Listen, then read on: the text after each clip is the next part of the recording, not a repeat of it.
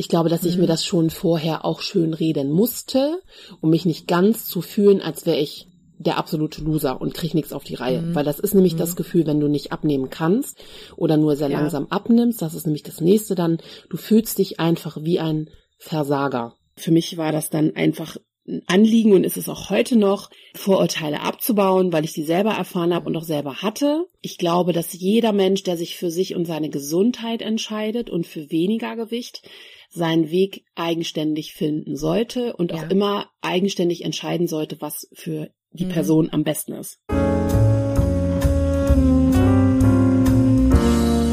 Hallo und herzlich willkommen zu einer neuen Podcast-Folge Geschichten vom Ponyhof. Mein Name ist wie immer Adrienne. Ich befinde, ich habe meinen Nachnamen nicht gesagt. Mein Name ist Adrienne Collessar und ich befinde mich in meinem kleinen Podcast-Studio hier in Dresden. Heute sitzt niemand bei mir, aber ich spreche auch nicht nur mit mir selbst. Irgendwo in Deutschland, ich tippe jetzt einfach auf Hamburg, Yes. befindet sich die liebe, yes, Tanja Marfo. Vielleicht sagt dem einen oder anderen oder der einen oder anderen das nichts. Kurvenrausch. Kurvenrausch sitzt in Hamburg und wir werden uns jetzt gleich in den Rausch reden. Oh Gott, wie dünn, Adrienne. Hallo. Hallo, meine Liebe. Tanja ist heute von mir eingeladen worden, weil ich mit ihr ganz offen und ehrlich über die Themen Essstörung, Selbstbewusstsein, Selbstliebe bis hin zur Magenverkleinerung sprechen möchte. Denn äh, Tanja hatte eine Magenverkleinerung und wir sprechen jetzt über den gesamten Weg dahin. So, Tanja, jetzt darfst du aber erstmal kurz was zu dir sagen. Ich habe gelesen, du bist eine Modeunternehmerin, du bist Bloggerin, Plus-Size-Ikone, Plus-Size-Ikone, eine. Macherin. Eine Macherin, ja. Also ich würde Was- was sagen, bist du? ja, bei mir würde ich sagen, wenn man jetzt es auf Instagram so ganz äh, plakativ sagen würde, würde ich sagen, bei mir geht's um Mode, um Mut, um Meinung Mhm. und aber auch um Machen. Ne? Also wirklich Ja. ähm, nicht keine Angst haben, sein Leben so zu leben, wie man es möchte. Ohne, ich sag mal, ich will nicht sagen Rücksicht auf Verluste, aber vor allen Dingen ohne den Punkt immer im Hinterkopf zu haben, was denken denn die anderen, sondern wirklich seinen Weg zu finden und Mhm. seinen Weg zu gehen.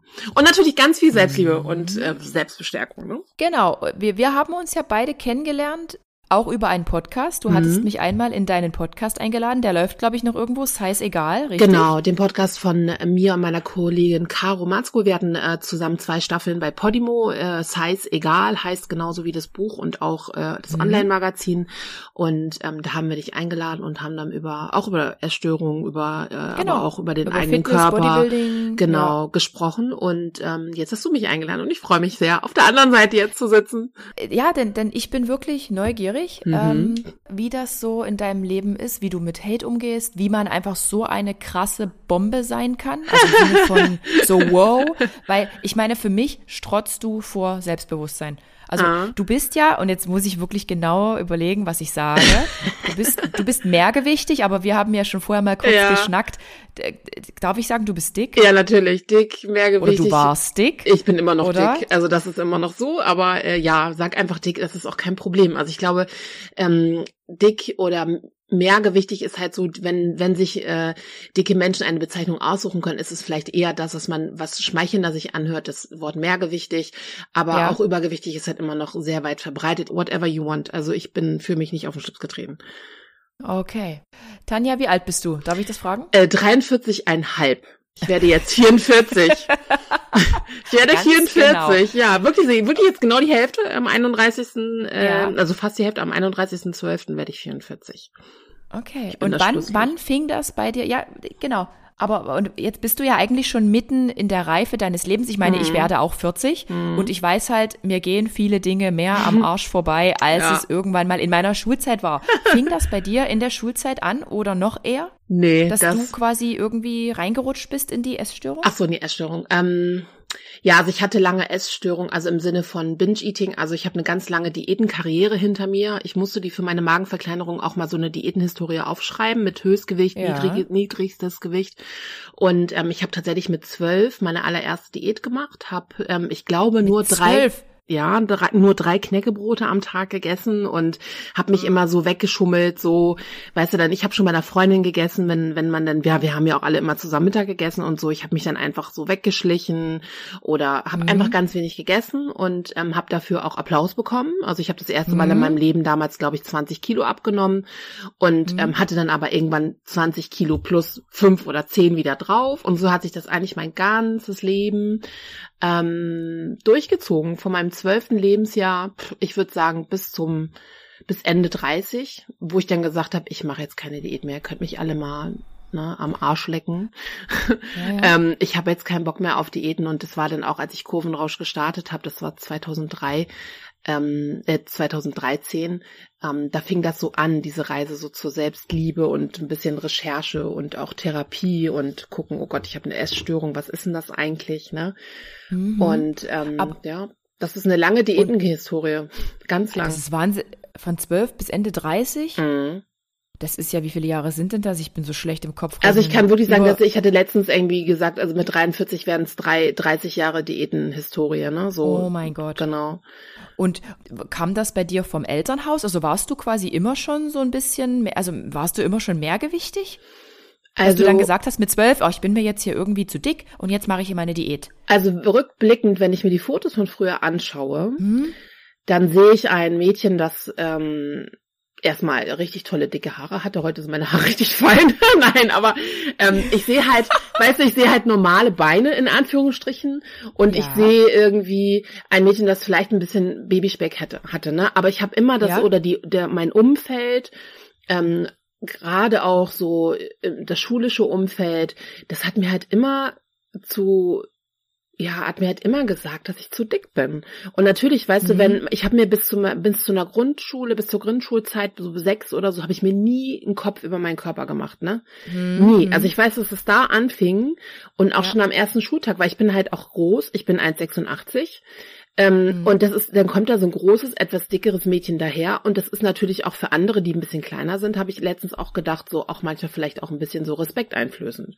Weißt du, dann mhm. kommt und na, und ich ähm, habe immer das Gefühl gehabt, ich bin zu groß, ich bin zu dick, ich bin zu laut, ja. ich bin all das, so, weißt du, so ganz viel. Ja, ja. Und ähm, hatte immer Angst irgendwie, dass ich, dass ich nicht dazugehöre. Und dieses nicht dazugehören, ich kann konnte halt als Teenager nicht die Calvin Klein Pullis tragen, weißt du, die, was da damals alles so aufkam. Ähm, wenn mhm. wir uns an die 90er erinnern, äh, Obsession, das Parfum von Calvin Klein, eine Kate Moss, ein Hauch von Mensch. CK1. Ja, die dann da irgendwie reingehaucht hat, ne? Also da wirklich dieses Obsession, gerade 18, also geworden damals. Das, das sind so mit diesen kleinen Spaghetti-Kleidchen. Ich habe mich immer gefühlt, als mhm. kann ich das nicht. Und klar, sicherlich hat mein mhm. Umfeld auch meine Eltern nicht nicht böswillig, ne? So, meine Eltern sind beide nicht nicht dick oder so, aber ähm, klar, weiß ich nicht. Meine Mutter kommt vom Bauernhof. mhm. ähm, da ist so dieses Gefühl, wir müssen immer zu essen haben und der Kühlschrank muss voll sein und die Tische müssen voll sein, weil sonst ja. würde das ja heißen, man hat nichts, weißt du, obwohl da immer genug da war. Das sind so ganz viele kleine Dinge, die sich dann zusammen ähm, gehäuft haben. Und man muss auch immer sagen, die Eltern können auch alles richtig machen. Es gibt trotzdem Kinder, die essgestört werden, ne? Oder andere depressiv oder was auch immer. Das hat ja auch mit der eigenen Wahrnehmung was zu tun.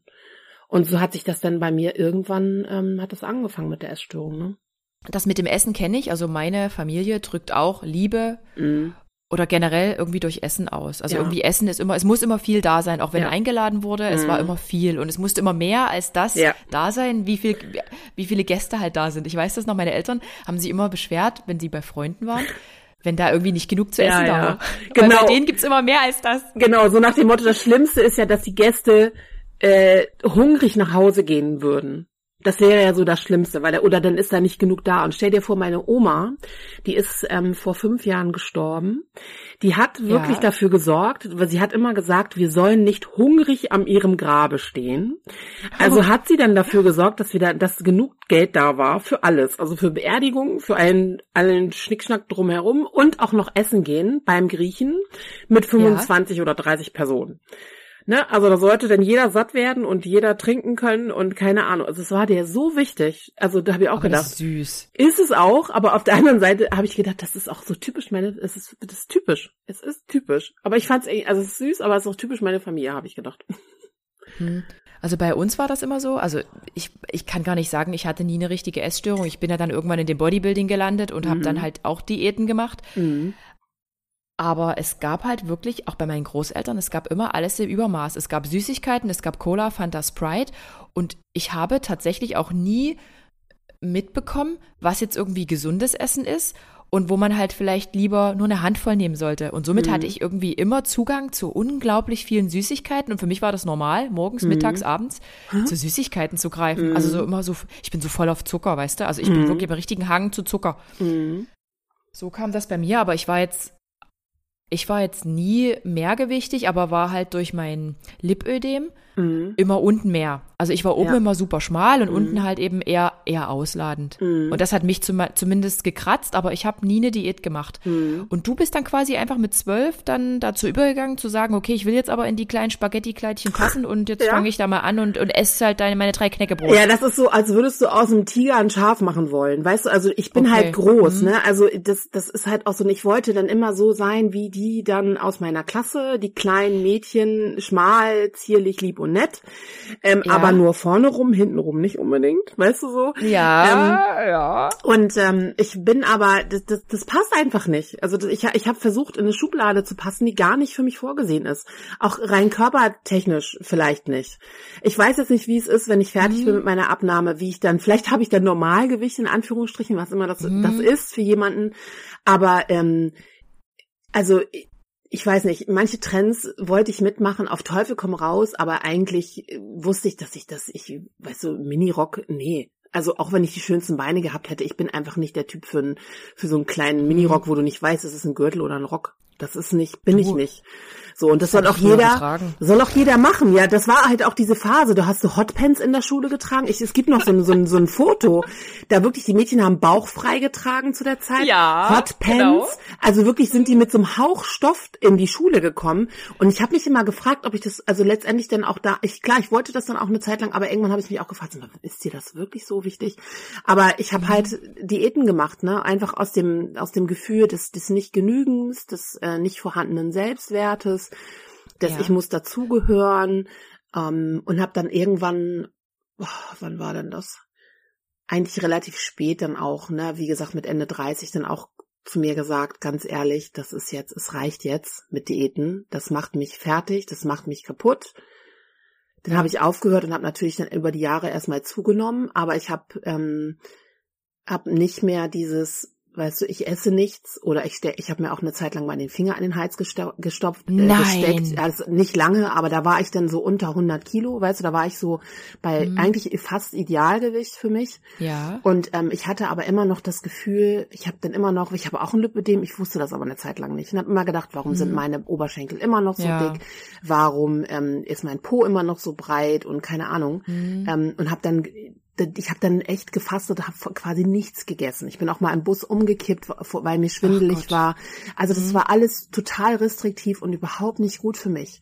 Und ich habe auch nachhaltig ähm, und langfristig meinen Grundumsatz so niedrig durch dieses ganze mhm. Diäten schadet man den normalen Grundumsatz. Ich sage mal, ein durchschnittlicher Mensch von, weiß ich nicht, mhm. ne, mit einem normalen Gewicht hat wie viel Kalorien am Tag? 2500 oder 2,5 oder 2 irgendwas, ich weiß es nicht.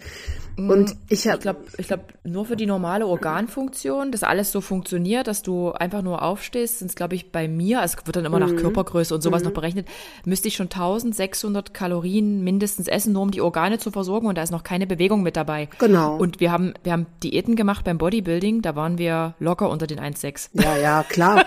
Und aber bei mir ist es ja so, dass ich jetzt, ich weiß nicht, vielleicht komme ich auf 1005 oder 1008 Kalorien jetzt. Ja. Am Anfang nach der Magenverkleinerung, also mhm. unter 1000. Und erst da habe ich angefangen abzunehmen. Also ich habe wirklich eine Zeit lang dann, bevor ich die Magen-OP hatte jetzt, ähm, ist jetzt ein großer Sprung, aber ähm, bevor ich das hatte, war das wirklich so, dass ich äh, fast nichts, also ganz wenig gegessen habe für mein, für mein Empfinden, mhm. aber mhm. gemerkt habe, dass ich irgendwie nichts, ähm, dass da nichts passiert, weißt du, also ich nehme ganz wenig ab. Und ich konnte mir das nicht erklären. Aber krass, dass es mal einfach mal so jemand halt auch schildert. Du isst halt super wenig und nimmst nicht ab. Ja, also äh, jetzt ja, jetzt ja, also weil einfach mein Grundumsatz so also mein mein mein meine mein Essen, sage ich mal, ist jetzt nicht hochkalorisch. Also ich kann Kohlenhydrate ist schwierig. Ähm, na, also das ist immer so eine Mini-Portion. Ich ernähre mich halt sehr proteinreich jetzt. Ja. Und ähm, aber vorher war das teilweise so. Ich habe dann auch, vielleicht weiß ich nicht, bin ich auf 2,5 gekommen oder 2, ich habe, weiß nicht, track nicht. Ne, ich finde das auch nicht gesund für mich, so Kalorien zu tracken. Aber mhm. ähm, generell habe ich viel Sport gemacht. Ich weiß, ich bin irgendwie mit meiner Apple Watch oder mit meiner mit meiner Sportwatch äh, schwimmen gegangen und habe gesehen, krass, ich habe in einer Stunde über 1800 Kalorien verbrannt. Ja. Ne? Und ja, dann dachte ja. ich so, hä, und warum nehme ich denn nur in einem halben Jahr so sechs Kilo ab? Was ist denn das für ein Scheiß? Mhm. Ich habe so ein hohes Ausgangsgewicht, warum geht das nicht? Und dann habe ich irgendwann gesagt, ich kann das nicht mehr. Also mir, mir geht gerade wertvolle Lebenszeit verloren, habe ich so, so war mein Gefühl. Und äh, meine äh, 70-jährige Mama ist fitter als ich. Das hat mich auch mhm. genervt. Und mhm. generell kann ich mich irgendwie, müssen alle auf mich Rücksicht nehmen. Ich kann nicht so lange laufen. Dann mein Lipödem noch dazu. Dann immer die Schmerzen ja, täglich. Dann willst ja. du dich bewegen. Dann hast du aber Schmerzen. Das ist so ein Kreislauf. Du musst dich natürlich bewegen, damit diese Schmerzen irgendwann weggehen. Na, also da musst du musst in Bewegung kommen, um, um den, gegen den Schmerz arbeiten, damit er irgendwann geht. Aber das ist so, das war nicht, das, das war kaum mehr auszuhalten. Für mich. Und deswegen habe ich mich irgendwann ganz bewusst auch für die Magenoperation entschieden. Puh. Krass. Krass. Aber hast du in der ganzen Zeit, äh, in der du auf Instagram unterwegs warst, mhm. trotzdem nach außen hin gezeigt, dass du super zufrieden bist, so wie es gerade ist? Also hast du auch manchmal genau dazu gegriffen, weil das ist ja das, was mhm. auch vielen Mehrgewichtigen manchmal so vorgeworfen wird. Dieses nach außen hin wird dargestellt, als ob alles super mhm. wäre und man fühlt sich pudelwohl, obwohl man eigentlich innerlich weiß, scheiße. Ich glaube, das, das, das wird ja gerne immer so als toxische Body Positivity jetzt beschrieben, ja. so immer das, was ich mitbekomme. Ich hatte zum Thema Body Positivity, weil ich halt letztes Jahr auch bei einem ähm, größeren TV-Format war und mich mit einem Arzt mhm. angelegt habe, hatte ich halt auch ganz viele, ähm, ja, ich sag mal, nicht so schöne Kommentare, also wirklich ein Hate, mhm. das allererste Mal in meinem Leben so richtig krassen Shitstorm ja. ähm, wo die Leute heute immer noch, immer mal wieder, also auch jetzt, obwohl über ein halbes Jahr vergangen ist oder sie, acht Monate, glaube ich, kommen immer noch Leute in mein Postfach und beleidigen mich und so. Aber ähm, oh mein Gott. ich glaube, dass man nicht, ich glaube schon, dass es einen Unterschied gibt zwischen Mehrgewicht und Mehrgewicht. Weißt du, von, ja. von dick sein oder und, und da gibt's wenn du, sag ich mal, 20, 30 Kilo mit dir zu viel rumschleppst, ist mhm. es nicht so schlimm, als wenn du wie ich, ich habe was 100 Kilo zu viel gehabt. Überleg mal. Hm. Ich bin mit fast ja. 200 Kilo in den OP gegangen. Das habe ich so auch noch keinem gesagt, ne? Bis jetzt Premiere. oh. Na, aber ich habe damit auch heute keine Probleme mehr drüber zu sprechen. Aber ich bin mit fast 200 Kilo in, in den OP gegangen und habe irgendwann gesagt, ich also ich habe auch nie das geschönt. Also ich habe nicht das, ich wollte aber auch nicht auf meinem Instagram sagen, so, oh, jetzt habe ich Schmerzen die ganze Zeit und ich kann mich kaum bewegen. Mhm. Ich habe ja trotzdem ja. gemacht. Weißt du, ich bin ja, obwohl ich Schmerzen genau. hatte beim Bewegen, bin ich mit meinem, äh, wir haben zwei Hunde, bin ich mit meinem äh, Verlobten, ja. wir sind spazieren gegangen, am Wochenende raus in die Natur mhm. gehen. Jede Bank war halt meine und für einen Weg von viereinhalb Kilometern haben wir vielleicht zwei, drei Stunden gebraucht, ich weiß es nicht. Mhm. Ähm, aber ich habe gemacht.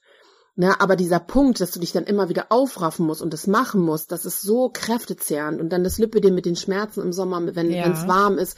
Mein Gott, mhm. also das ist, das ist unerträglich. Dann bin ich viel, viel schwimmen und ne, das haben die ja auch alle mitbekommen. Also es ist ja nicht so, dass ich jetzt erst seit einem halben Jahr Sport mache, sondern ich bin jetzt, glaube ich, mhm, zwei genau. oder drei, seitdem ich hier wohne, ähm, das sind jetzt über zwei Jahre, ähm, bin ich bei dem Fitnessstudio hier um die Ecke bei mir angemeldet. Und die haben Gott sei Dank auch eine ganz lange Schwimmbahn, also 25, die haben vier Schwimmbahnen, 25 Meter Länge, ist ein ja. Riesenstudio, über 5000 Quadratmeter da bin ich halt super gerne und das hat mir das hat mir so geholfen. Also ich habe wirklich in Corona mit Schwimmen angefangen und und auch davor schon und Functional Fitness habe ich auch schon vor vier Jahren oder so gemacht mit dem eigenen Körpergewicht arbeiten. Mhm.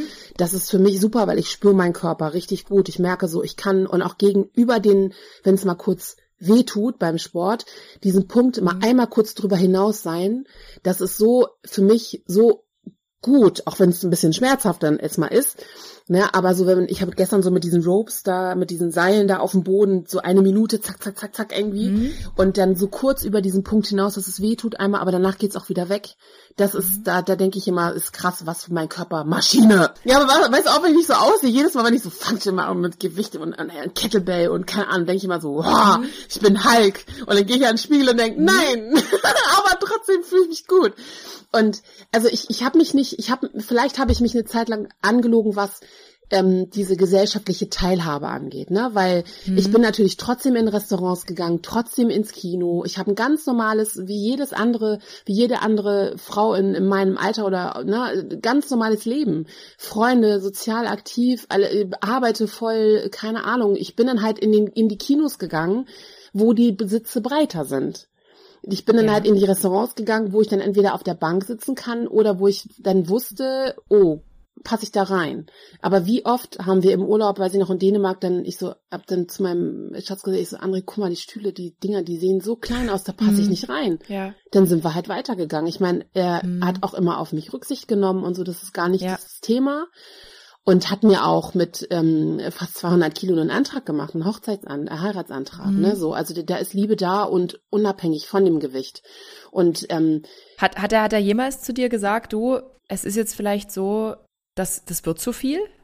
Mm, nee. Also im, im, im, liebevollen Sinne jetzt. Nein, gemeint. nein, nein, nein, nein. So hat es nie gesagt. Also ich, ähm, er hat gesagt, wichtig ist, dass ich in Bewegung komme und dass ich mich bewege und alles andere wird sich mhm. dann schon irgendwie. Ich habe dann selber gesagt, ich will nicht mehr, ich kann nicht mehr, ich mag das nicht mhm. und Fliegen ist schwierig, obwohl ich, ich bin ja auch, weiß ich, habe eine Pressereise gemacht 2019, da bin ich nach ja. Sibirien geflogen oder ich bin letztes Jahr auch vor der vor der OP bin ich äh, in Aruba gewesen, in in der Karibik. Also ich bin, mhm. ich habe alles gemacht, aber das war so anstrengend, das hat körperlich so viel von und auch für die Psyche ist ist es so anstrengend gewesen, dass ich da da sagen muss, da habe ich vielleicht mich dann angelogen, indem ich mir das, ich habe mir das immer schön gemacht und oder oder ich sag mal mm, so, dass ich teilnehmen konnte, weißt du, am gesellschaftlichen mhm. Leben. Aber wie oft habe ich überlegt, mhm. hält mich dieser Stuhl? Na, mhm. wie oft habe ich überlegt, kann ich auf diese Leiter treten? Also ich habe jetzt, ähm, ich habe jetzt über 50 Kilo abgenommen. Ich habe das letzte Mal dann irgendwie das erste Mal hier Gardinen aufgehangen und dachte so, geil, diese Leiter hält mich.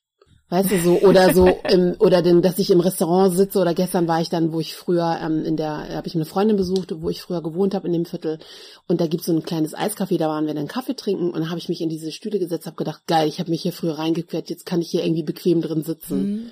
Das sind so und, und, Sachen, die einfach ja. toll sind und das freut mich und du kannst auch wahnsinnig stolz sein, auch auf, auf, das, auf diese ganzen sportlichen Leistungen, die du verbringst. Ich meine, du hast das gerade so erzählt, als du, du, du brennst ja schon irgendwie dafür. Es macht dir ja auch Spaß. Ich liebe Sport, ich liebe Schwimmen. Für mich ist Schwimmen wie Atmen. Ja. Also ich bin im Wasser, fühle ich mich unfassbar leicht.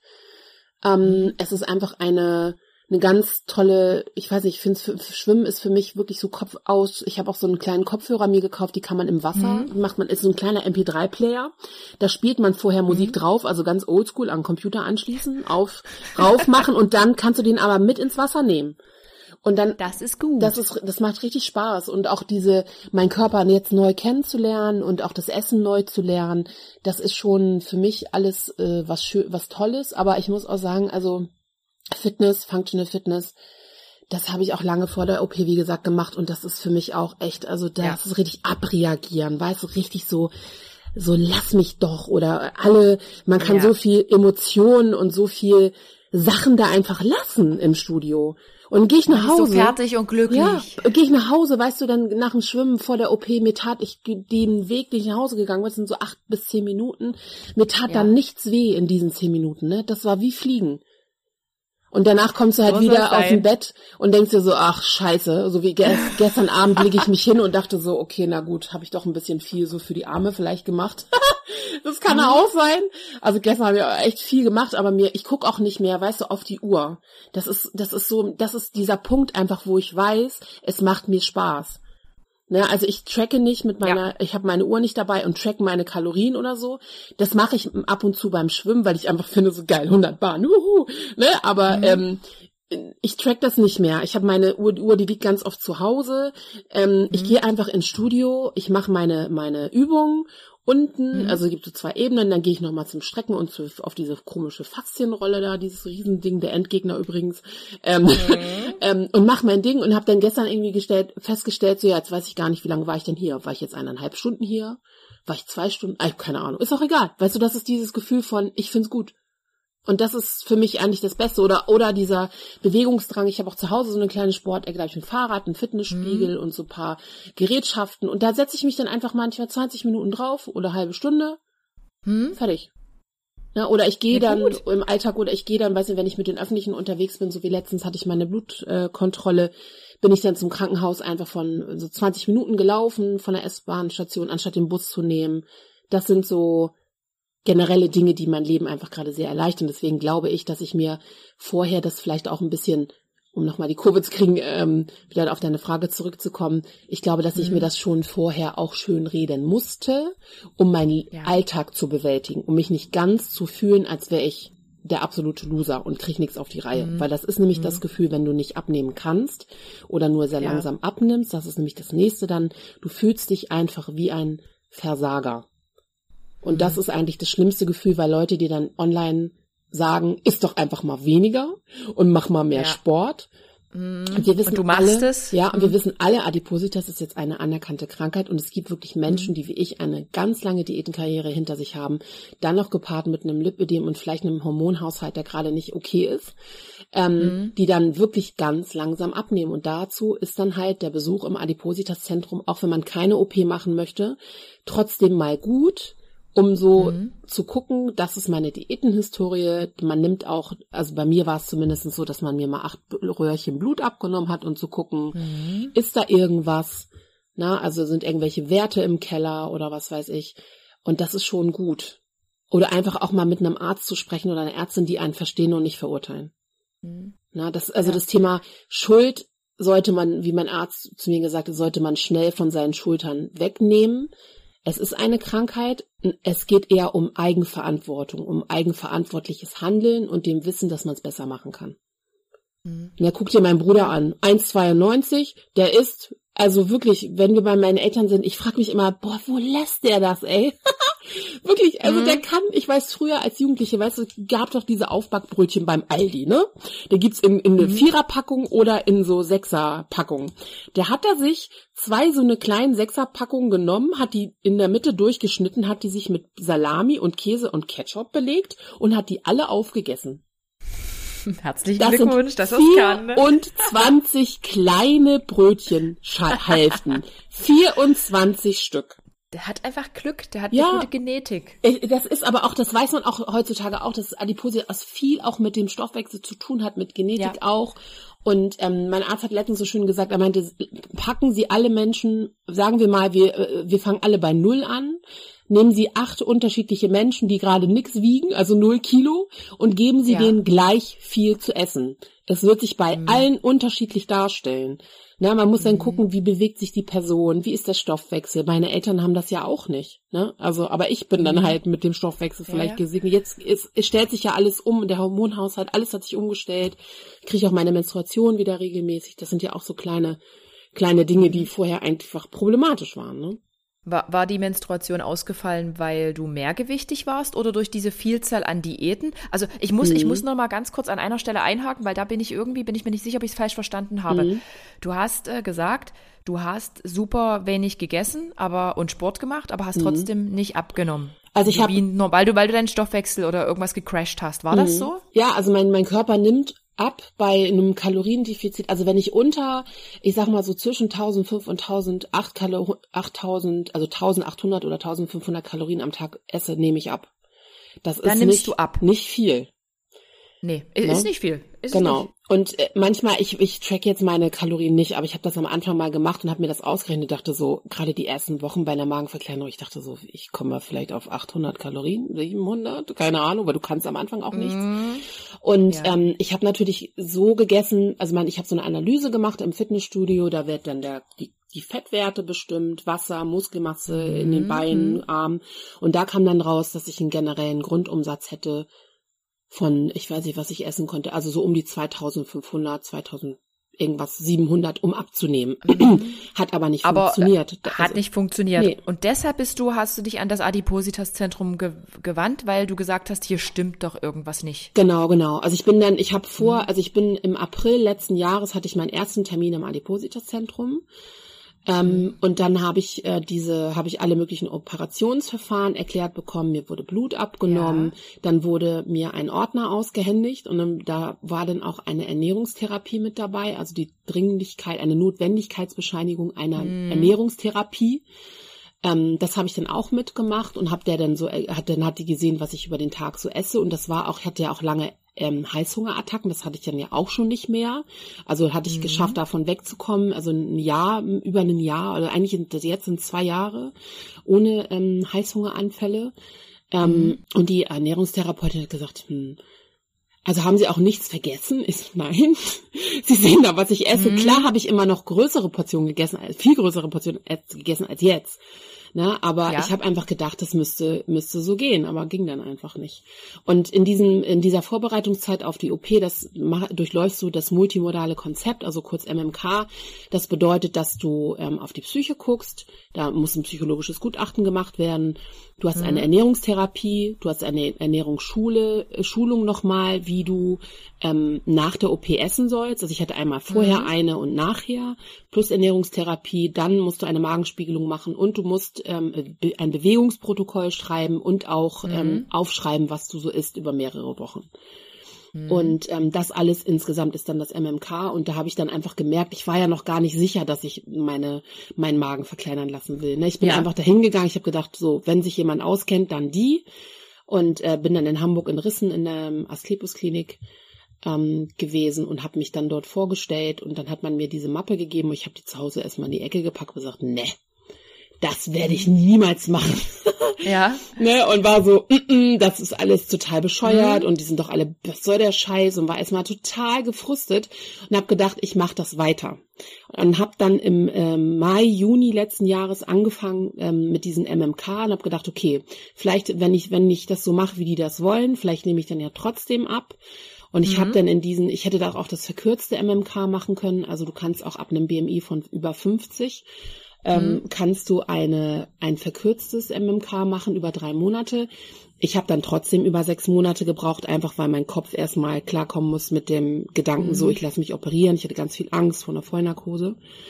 Ähm, ja, dann habe ich das gemacht und bin auch wirklich Sport, hab Sport mit eingebaut und sowas alles und mehr, viel mehr Gassi-Runden. Am Anfang konnte ich ja auch nicht mehr mhm. als Gassi-Runden machen im Park, ne? Also das hat mir ja. dann schon wehgetan, eine Runde im Park zu gehen. Ähm, aber ich bin dann halt ähm, mit dem Fahrrad zum Sport, äh, Fitnessstudio hier bei mir gefahren, bin geschwommen und dann wieder zurück. Also insgesamt so ein bisschen mehr Bewegung im Alltag. Und ich habe halt in den sechs Monaten sechs Kilo abgenommen. Mhm. Und jetzt habe ich in sieben Monaten 50 Kilo.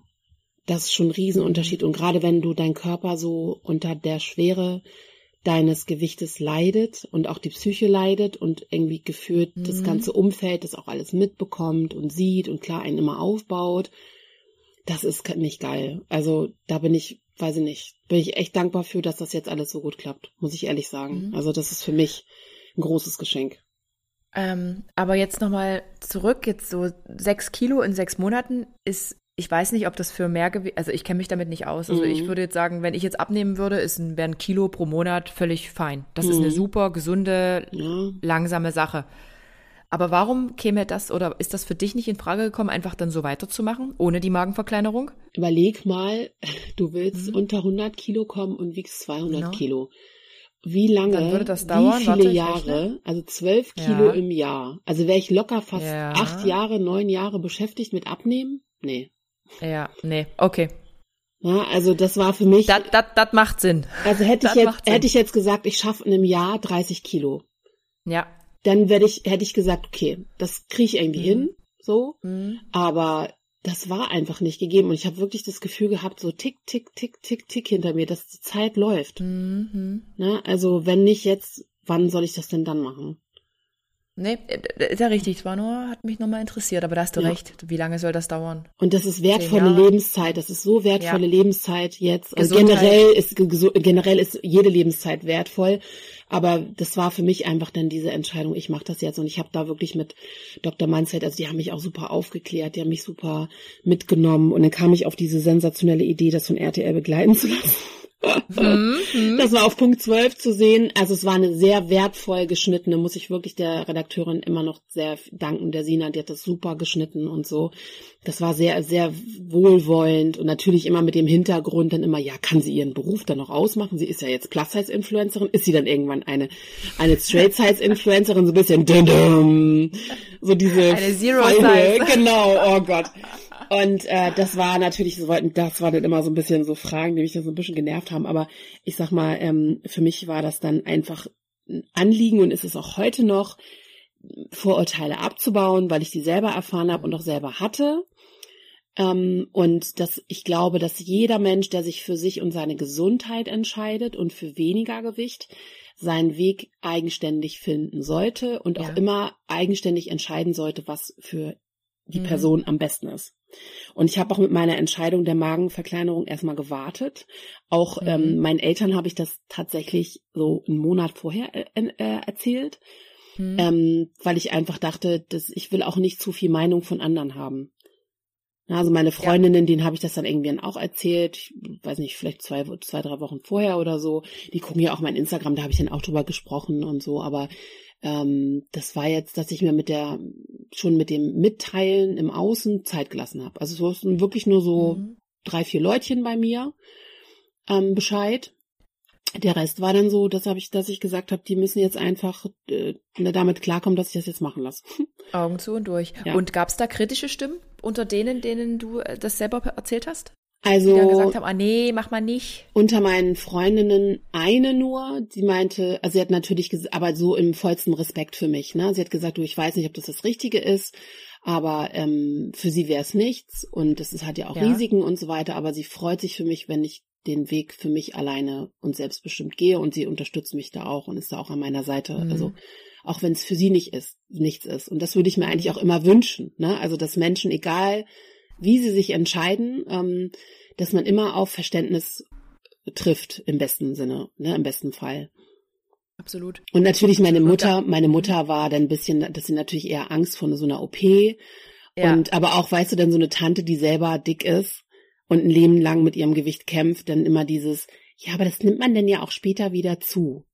Ist das so? Ja, nein, muss nicht. Also nein, muss nein. nicht. Also du kannst natürlich dich, du kannst natürlich auch nach allen, weiß ich nicht, mit allen Mitteln bescheißen, wenn du das willst. Ja. Mhm. Ich kann mhm. natürlich 200 Gramm esse ich jetzt pro Mahlzeit. Das kann, ich kann natürlich auch mhm. 200 Gramm Eis essen. Theoretisch. Okay. Ich, dann, aber ja. was bringt mir denn das? Also ich brauche mein Eiweiß, damit mir meine Haare nicht ausfallen und meine Vitamine, meine mhm. Supplemente. Die muss ich mhm. nehmen jetzt. Ähm, muss man erstmal gucken, wie lange. Das weiß ich jetzt nicht.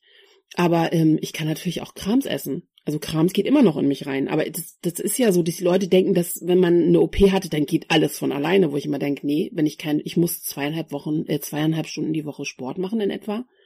Ich muss ja. mich bewegen, mehr, muss äh, ne, langsam essen, klar, sollte man sowieso, aber ähm, ich muss auf meine Portionen achten, auf mein, auf mein Essen. Ich wiege halt mein, wenn ich zu Hause bin, esse ich die, wiege ich die Hauptmahlzeit immer noch ab. Einfach weil mhm. das manchmal kann man das nicht so einschätzen. Es geht jetzt besser, unterwegs mache ich nicht, da höre ich dann einfach auf mein Sättigungsgefühl. Ne? Also da, mhm. da sagt mir dann mein Magen dann irgendwann Stopp, bis hierhin und nicht weiter, sonst kommt's oben raus. Also du merkst das dann. Also der ja. Magen ist jetzt dementsprechend kleiner und demnach genau. kannst du nicht mehr so viel aufnehmen. Genau, also man und muss sich den, man muss sich den Magen vorstellen wie so eine Kidneybohne von der Form her. Ja, wie eine Bohne. Und ähm, davon werden dann 80 Prozent entfernt und es bleibt ein Ma ah. äh, es bleibt in etwa eine Banane übrig. Also die Form der Banane What? übrig und das sind dann, da passen dann 200 Gramm auf einmal rein. Also 80 Prozent wow. des Magens sind weg. Aber eine, eine wichtige Frage, die sich mir jetzt stellt, war dein Magen größer als meiner? Oder haben, haben, ist der Magen bei allen eigentlich gleich? Weil ich stelle mir das super wenig vor. Das ist doch gar nichts. 20 Prozent? What? Ja, aber ähm, ich sag, ich, ich habe natürlich nicht gefragt. Also der Magen, der Rest des Magens wurde ja auch dann äh, entfernt. Also durch, durch auch diese, durch diese, das macht man ja minimalinvasiv, also durch so ja. Schlüssellochtechniken. Ich habe so sechs kleine Narben auf dem Bauch.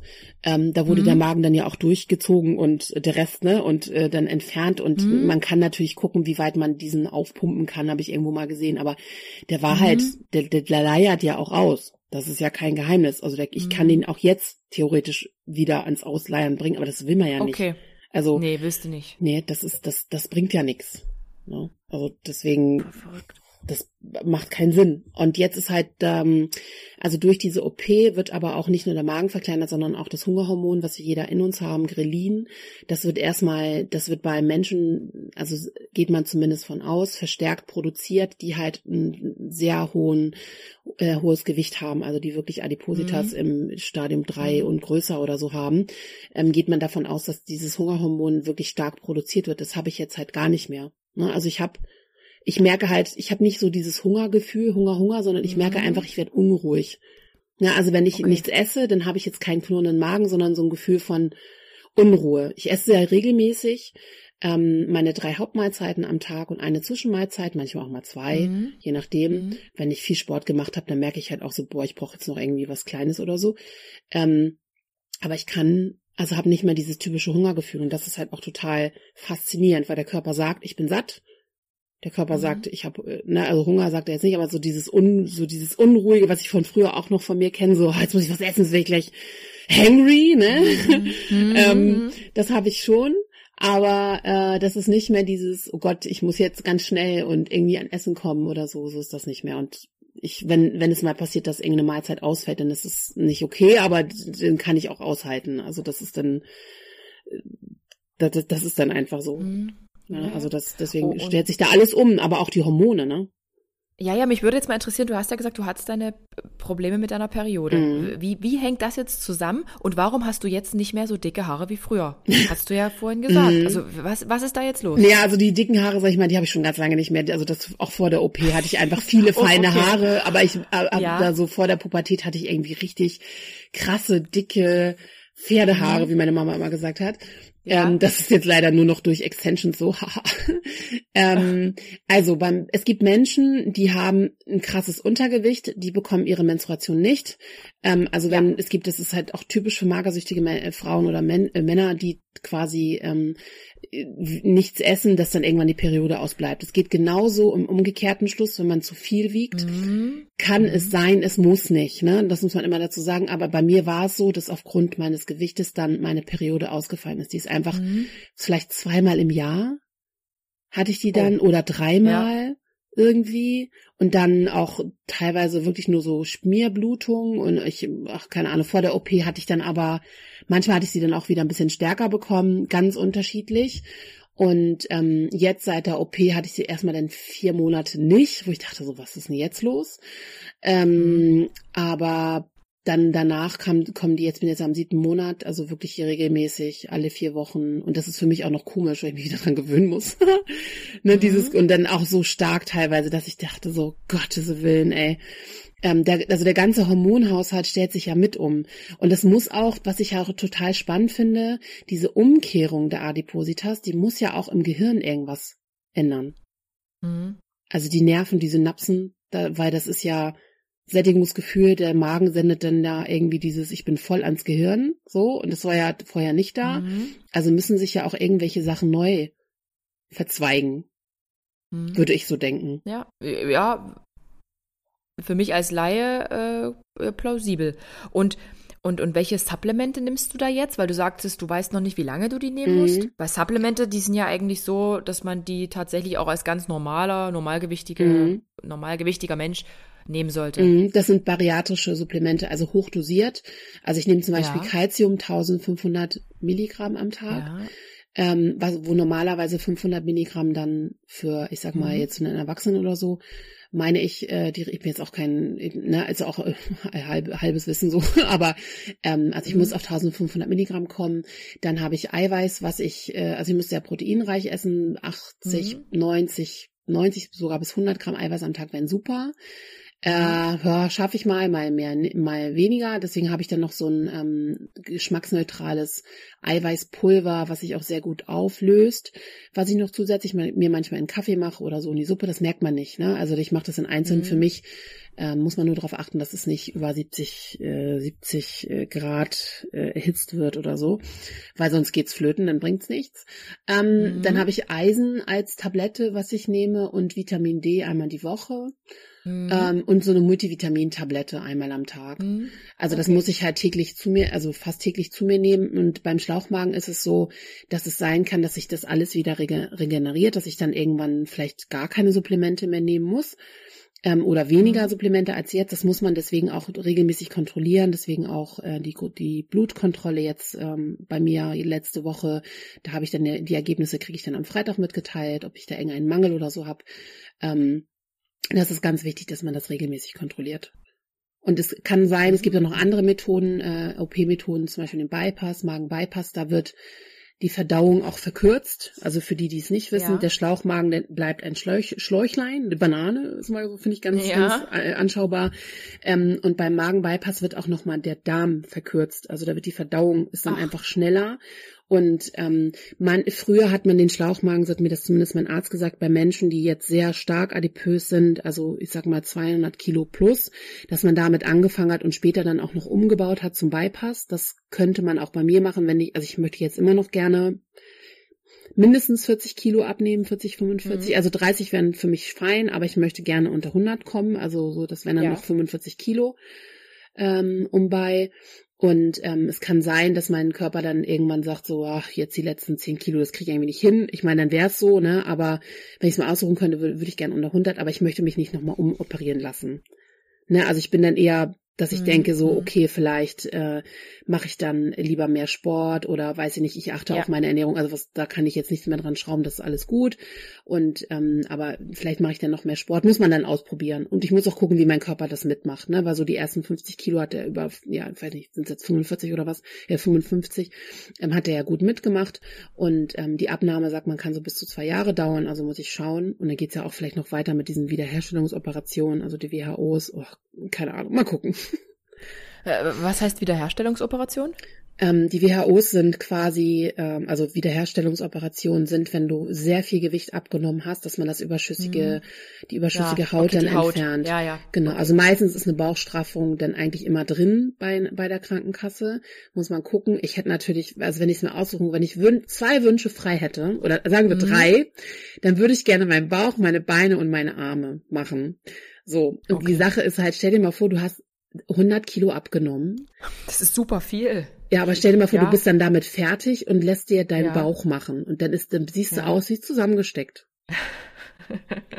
Weil der Rest halt ja immer noch so ist, genau. wie als wären der, genau, als Eben. wären der plus 100 Kilo drauf, genau. Also muss man es irgendwie ja schon irgendwie als gesamtheitliches Konzept betrachten. Genau, und es gibt auch Bodylifting, da, ach Gott, ich weiß es nicht, da muss ich mich damit beschäftigen, wenn es soweit ist, aber ich sehe jetzt schon, obwohl ich wirklich, also ich komme auf meine ähm, zweieinhalb Stunden Sport die Woche, aber ich merke schon, dass mein, meine Haut an den Oberschenkeln. Ich bin gerade so, ich bin so wie flüssig, so, also ich hänge, hänge, also überall rum. Und die Ärzte haben auch gesagt, also mein Arzt meinte, ja, es ist ja auch normal. Also so viel Gewicht verloren, ja, das ganze Leben über. Ne? Vielleicht habe ich insgesamt 300 Kilo schon mal abgenommen, mein ganzes Leben lang mhm. bisher. Ne? Ja, ja. Also ich habe schon mehrere, immer mehrere Gewichts, also höhere Gewichtsabnahmen gehabt, aber auch immer wieder zugenommen. Und ähm, da meinte der Arzt, muss man dann gucken. Also man braucht aber auch für diese Wiederherstellungsoperation, glaube ich, ein BMI von 30 der nicht, also der nicht höher als 30 ist und das wären bei mir dann halt, sind es 102, 103 Kilo irgendwie. Und ähm, da muss man dann gucken, ne? Aber das, womit ich mich gar nicht beschäftigt habe, was ich auch ein bisschen komisch finde, also für mich wäre das auch als Endgewicht total toll. Das wäre für mich völlig in Ordnung. Ich mag das gerne, ich habe gerne Kurven und so. Und dann meinte der Arzt mir, naja, dann schneidet man ja auch schon immer noch ein bisschen was weg. Es kann sein, dass dann noch mal so ein paar Kilo weggehen. Ich dachte, ach Gott, ja. Und dann dachte ich, oh Gott, bin ich denn irgendwann wirklich normalgewichtig? Oh, Himmels Willen, weißt du, so, hm. Aber ist okay. Also ich, ich lasse mich jetzt, ich habe mich voll auf diese Reise eingelassen und ähm, ich will die auch bis zu Ende gehen. Und da gehören für mich dann auch diese Wiederherstellungsoperationen dazu, obwohl ich davor auch richtig Schiss haben werde. Also pff, ich habe ja jetzt schon vor dieser Vollnarkose echt, ey, oh, das war für mich so schlimm. Ich bin wirklich bis zum OP-Tisch habe ich geheult. Wirklich, also ich ja. war so nervös, ich bin morgens aufgewacht, habe geheult, habe richtig geweint, ähm, habe dann auf dem Weg zum Krankenhaus gezittert, also mhm. und dann wirklich noch in der OP, als ich mich umgezogen habe, dann als ich dann auf dieser äh, im Vorraum lag, dann für den Anästhesisten und so und ähm, da lag ich dann echt und hab geheult und war einfach völlig fertig mit der Welt, aber die Narkose war geil. Also Oder? Also man, war, man, merkt ja nichts. Nee, er meinte so, er meinte zu mir, man soll das zulassen. Also man kann sich ja auch gegen etwas sträuben. Er meinte, sträuben Sie sich ja. nicht, lassen Sie einfach zu, denken Sie an was Schönes. Ja. Ich sagte 21, 22, ich war weg. Also ich habe noch gerade genau. so diese, ich habe noch im Kopf diese riesengroße Lampe da über mich Mhm. Dann dieser rechts habe ich noch einmal nach rechts geguckt, dieser riesengroße Monitor. Und dann habe ich noch mhm. gerade geschafft, so an alle Menschen zu denken, die mir wichtig sind, so die wichtigsten, mhm. und dann weg. Und dann bin ich so im Aufwachraum zu mir gekommen und habe nach links und rechts geguckt und habe gedacht, okay, geschafft. Okay, vorbei. Ja. Hattest du Schmerzen danach? Ähm, ja, schon. Merkt man das? Ja, das ist ja wie ein Gro, das ist also, das ist ja ein immenser Druck, der auf dem Bauch dann herrscht. Ne? Mhm. Also man hat ja, ähm, du musst dir vorstellen, da sind so sechs Stäbe in dich reingegangen. Also einer für mhm. die Kamera, einer für zwei Stäbe, die der Arzt denn so hält und wo dann auch mhm. abgeschnitten wird. Ich weiß nicht genau, einer ist dann weiß nicht, ist da eine noch, äh, da ist ein Katheter dann auch drin gewesen und sowas irgendwie. Also sechs kleine Einstiche. Ähm, man hat Schmerzen. Es wird ja auch einer rumgezuppelt und so und es wird ja auch wieder zugenäht, sechs kleine Mini-Nähte. Mhm. Aber das ist eher, das ist, du, es kommt ja auch noch Gas in den Körper. Also der, die Bauchdecke wird angehoben um ein paar Millimeter, damit mhm. der Operateur da besser ran kann.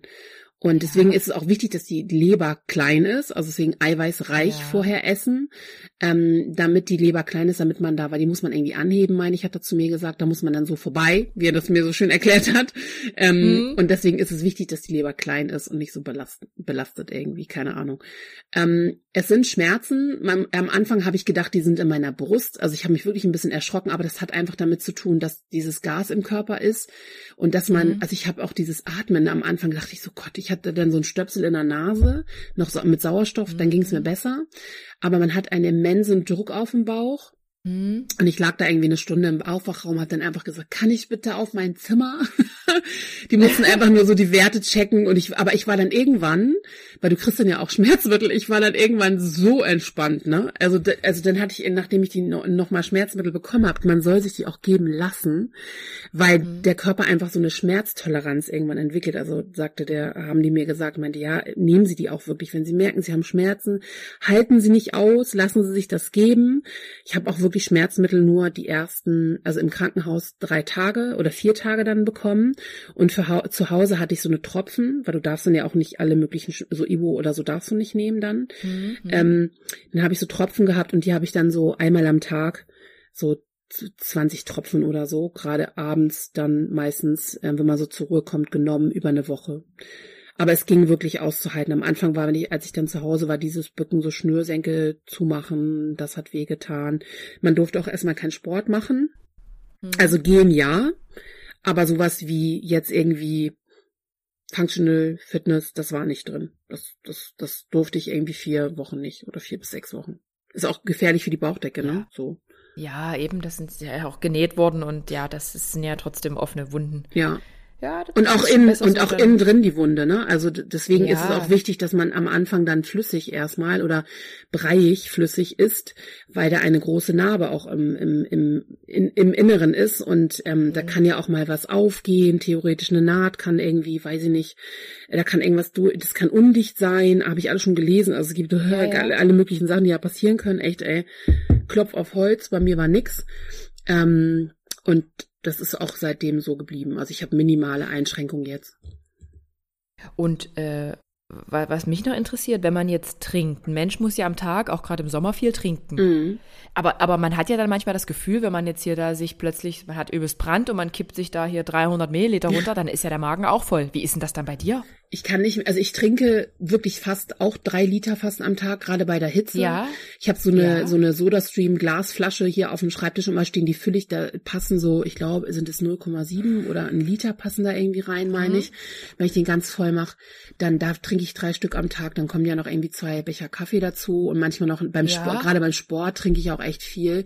Ich kann halt ja. nicht, ich kann halt nicht mehr dieses, ich kipp mir mal eben so einen halben Liter rein, das kann ich nicht mehr. Ich muss dann schon ein paar mehr Schlücke nehmen und ein bisschen absetzen, aber ich trinke ganz viel, äh, wie, wie vorher. Also du kannst ganz normal trinken und ja. das hat jetzt nicht irgendwie zur Folge, dass du dann wiederum nicht essen kannst, weil der Magen irgendwie... Äh Man muss es trennen. Also man, ich kann nicht ja, zum Essen okay. trinken. Also ich muss vorher, also ich kann, ne, also wenn ich jetzt irgendwie einen Milchkaffee Das hatte ich mal, das, genau, das ist mir einmal passiert, da war ich, ähm, ich hatte einen Dänischkurs besucht, also wollte Dänisch lernen und ähm, hatte einen Milchkaffee in der Pause und ähm, mhm. habe den dann getrunken und bin dann hoch und wollte dann, habe vergessen, was ich getrunken habe. Das ist ja, da ist ja auch Milch und das sättigt ja auch und habe mhm, dann genau. bei meinem Brot so zwei, dreimal abgebissen, habe gemerkt, okay, das kommt jetzt hoch, ich muss mal eben, das muss mal raus. Also da war mir dann wirklich schlecht. Ne? Also da ist mir dann wirklich schlecht geworden. Das, war, das ist aber wenig, ist mir wenig passiert. Man muss sich auch dran gewöhnen und man muss sich auch Zeit geben. Ne? Ähm, also vor dem Essen möglichst nichts trinken, so eine halbe Stunde und auch danach, nach dem Essen, gucke ich halt auf die Uhr und warte dann so 20, 30 Minuten ähm, und dann trinke ich. Also ich habe jetzt nicht mehr diese, auch dieses Kaffee und Kuchen zusammen, geht halt nicht. Ne, da muss ich immer warten. Also meine Mama ist auch immer so, ja, hier willst du nicht Kaffee trinken? Mama, warte mal, ich, äh, ne, entweder mache ich das jetzt nochmal vorher oder mhm. ich trenne das ein bisschen. Das ist auch für mein Umfeld gewöhnungsbedürftig, aber vielleicht kennst du das, die alten Leute trinken auch nicht zum Essen. Also meine ja. Eltern sind so, ja. Andres Großmutter ist so und dann, die wohnt ja bei uns mit dem Haus und ähm, das ist so, dass ich immer dachte, jetzt meintest du die alten Leute, ich trinke auch nichts zum Essen.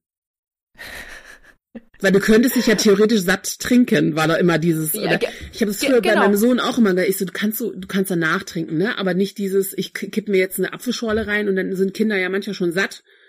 Mhm. ne? das und und das und in der Diätindustrie, in der Fitnessindustrie wird gesagt, dann trink doch nochmal 200 Milliliter, dann mhm. hast du, bist du schneller satt. Genau. Wie krank eigentlich. Wie voll, krank. voll, eben, eben. Und das ist, ne, also das ist, äh, das ist auch, das ist dann die, diese ganze Kontroverse dabei, ne? Aber genau. ähm, also man gewöhnt sich sehr schnell dran. Und ich muss auch sagen, mir war sehr wichtig, bei uns wird einmal die Woche gegrillt. Also mein, wir haben so eine mhm. überdachte Terrasse, da steht ein riesengroßer Grill und André liebt Grillen und ich, das ist so sein Hobby, der wäre auch gerne Koch geworden, aber hat sich dann doch die, für die IT entschieden.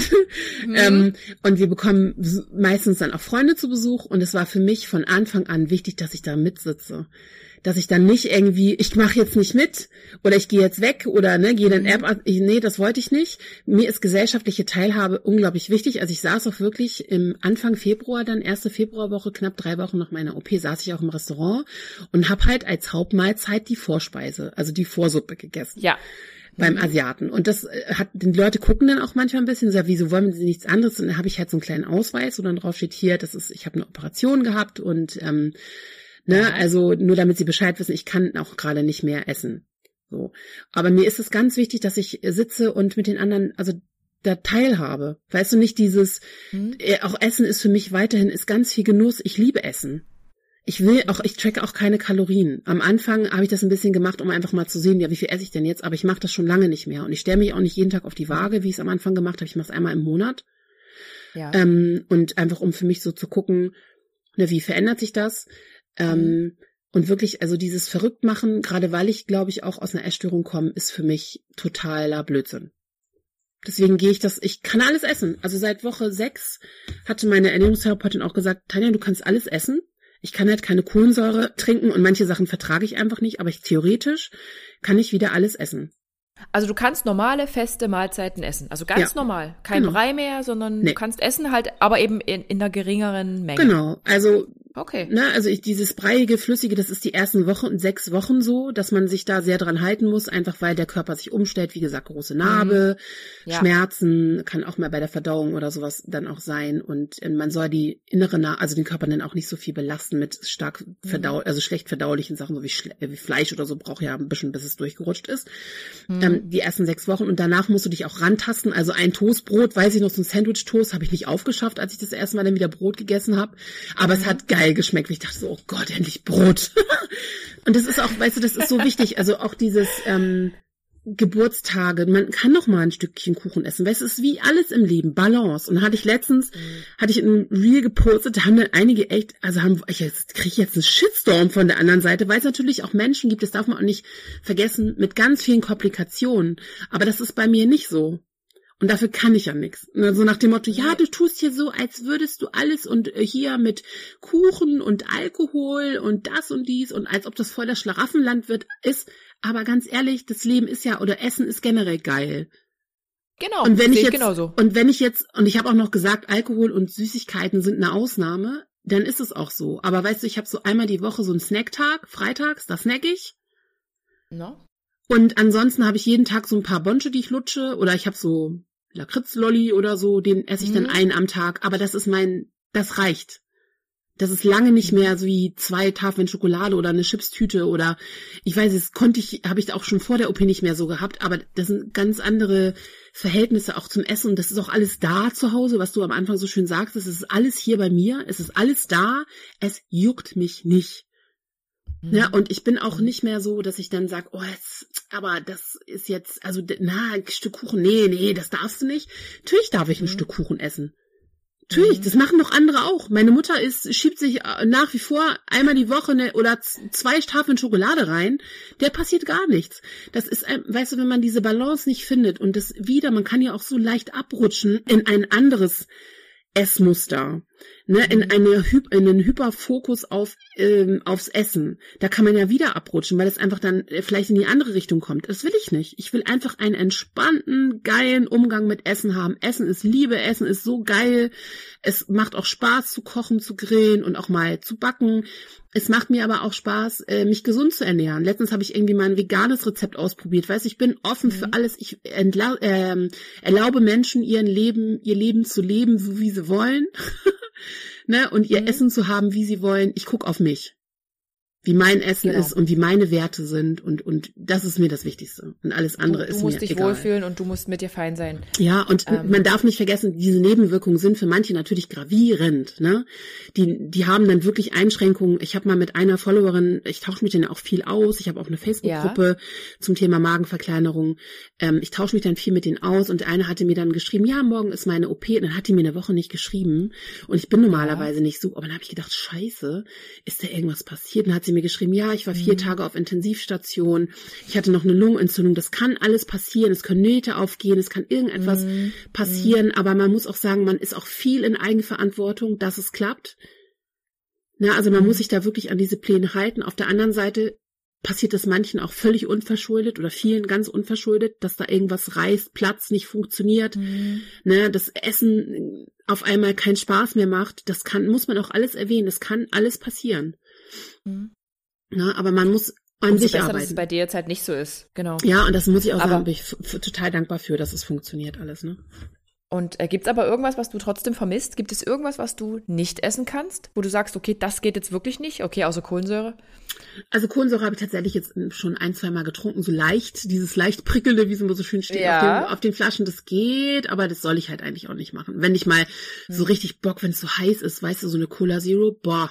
Ja. Wenn das richtig oh. heiß ist, ich trinke eigentlich sonst kein, ich trinke wirklich im Sommer dann immer nur eine Cola Zero oder was weiß ich mit, mit Eiswürfeln, wenn es so richtig krass heiß, dann liebe ich das, ne? Oder so ein Alzerwasser, mhm. auch alkoholfrei oder so, so wie Radler, sagt man in anderen Regionen genau. Deutschland.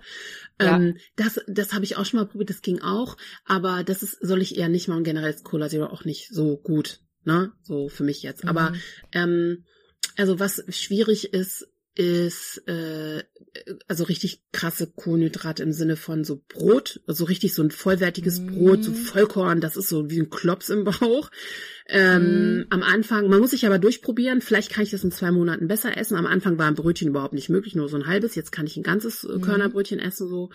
Ähm, Tomaten waren am Anfang komisch, das schmeckte dann nicht mehr, aber ich dachte so, das schmeckt irgendwie richtig eklig oder so Blaubeeren habe ich einmal so in meiner mhm. Flüssigphase, weiß ich noch, habe ich einmal so einfach so aus, ja. aus Gewohnheit mir so eine Blaubeere so im Mund geschmissen und dachte so, die runtergeschluckt und dachte, das fühlt mhm. sich aber jetzt eklig an. Also es sind so, so Sachen, eigentlich esse ich wie früher, ich kann nicht mehr ganz so scharf essen, also ich liebe scharfes mhm. Essen.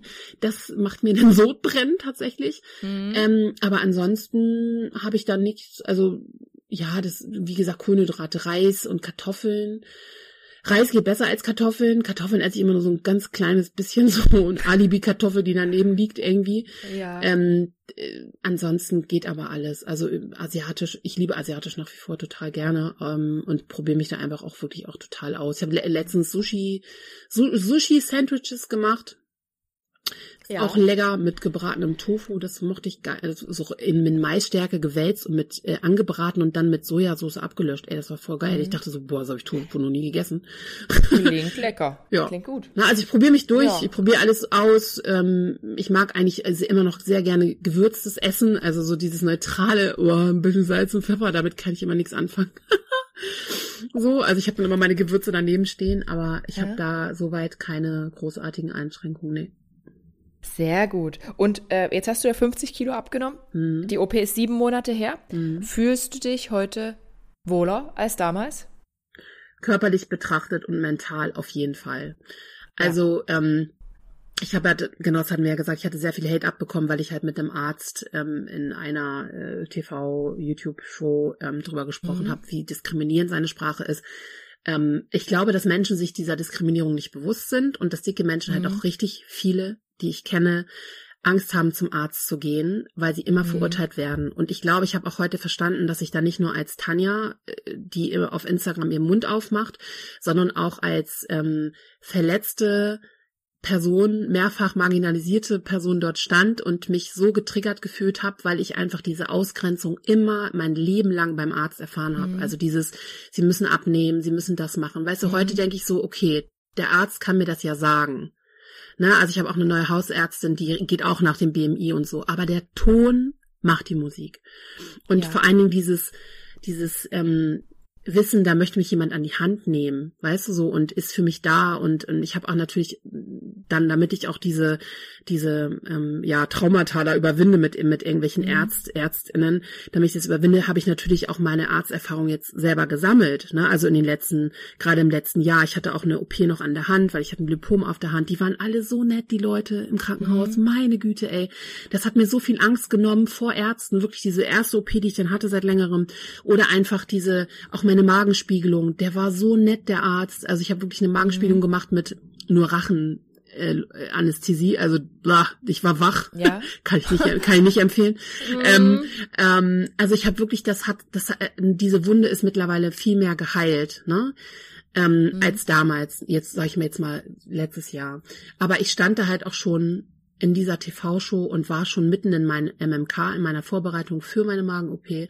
Und meine Meinung, dass man Körper, alle Körper sehen sollte, ist nach wie vor die gleiche. Es ist ganz wichtig, dass Menschen keine Angst haben, Sport zu machen. Aber guck mal, wie kontrovers ist das eigentlich?